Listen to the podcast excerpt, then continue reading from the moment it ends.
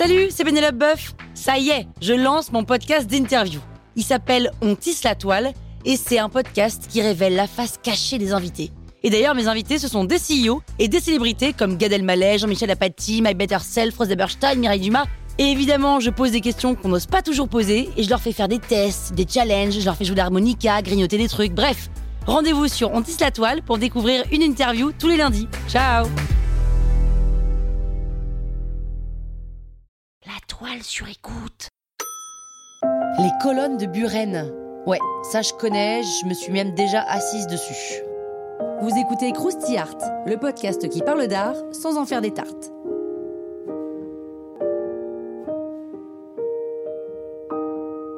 Buren, c'est cet homme qui est atteint de rayuronite aiguë, on peut dire ça comme ça. C'est un homme qui a un problème avec les rayures, hein, parce que ça porte un nom en psychanalyse, j'imagine ça. En tous les cas, en art, ça s'explique. Quand Buren commence à travailler, il cherche une façon de faire de la peinture qui ne reposerait pas sur la prouesse de l'imitation.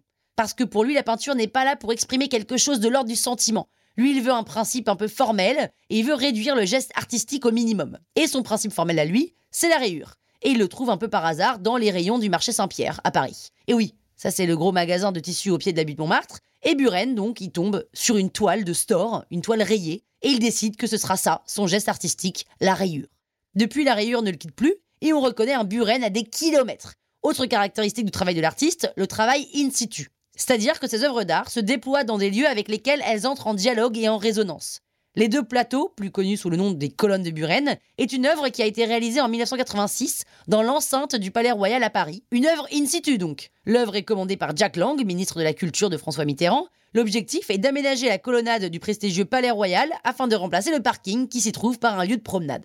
Buren gagne l'appel d'offres et investit l'espace avec ses 260 colonnes de marbre blanc aux rayures noires. Les rayures font toutes 8,7 cm de large, mais les colonnes n'ont pas toutes la même hauteur. Elles ont été réalisées en marbre de Carrare, qui est un peu le marbre de la statuaire depuis l'Antiquité, et c'est aussi le marbre qu'a utilisé Michel-Ange par exemple. Donc l'œuvre a beau être d'une modernité décapante, elle s'inscrit dans la grande histoire de la statuaire. Et pour déterminer leur place sur la surface, Buren a fait des tas de calculs et ces 260 colonnes dialoguent parfaitement avec les colonnades du Palais Royal. Elles mettent en valeur les perspectives, créent des effets d'écho, etc., etc., etc. Et quand des artistes s'installent dans l'espace public, l'accueil est souvent un peu tiède.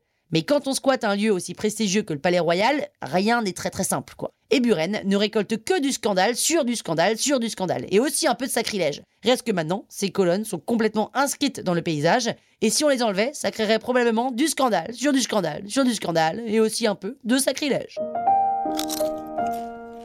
Croustille, hein? La toile sur écoute. Mom deserves the best, and there's no better place to shop for Mother's Day than Whole Foods Market. They're your destination for unbeatable savings, from premium gifts to show-stopping flowers and irresistible desserts. Start by saving 33% with Prime on all body care and candles. Then get a 15-stem bunch of tulips for just $9.99 each with Prime. Round out Mom's menu with festive rosé, irresistible berry chantilly cake, and more special treats. Come celebrate Mother's Day at Whole Foods Market.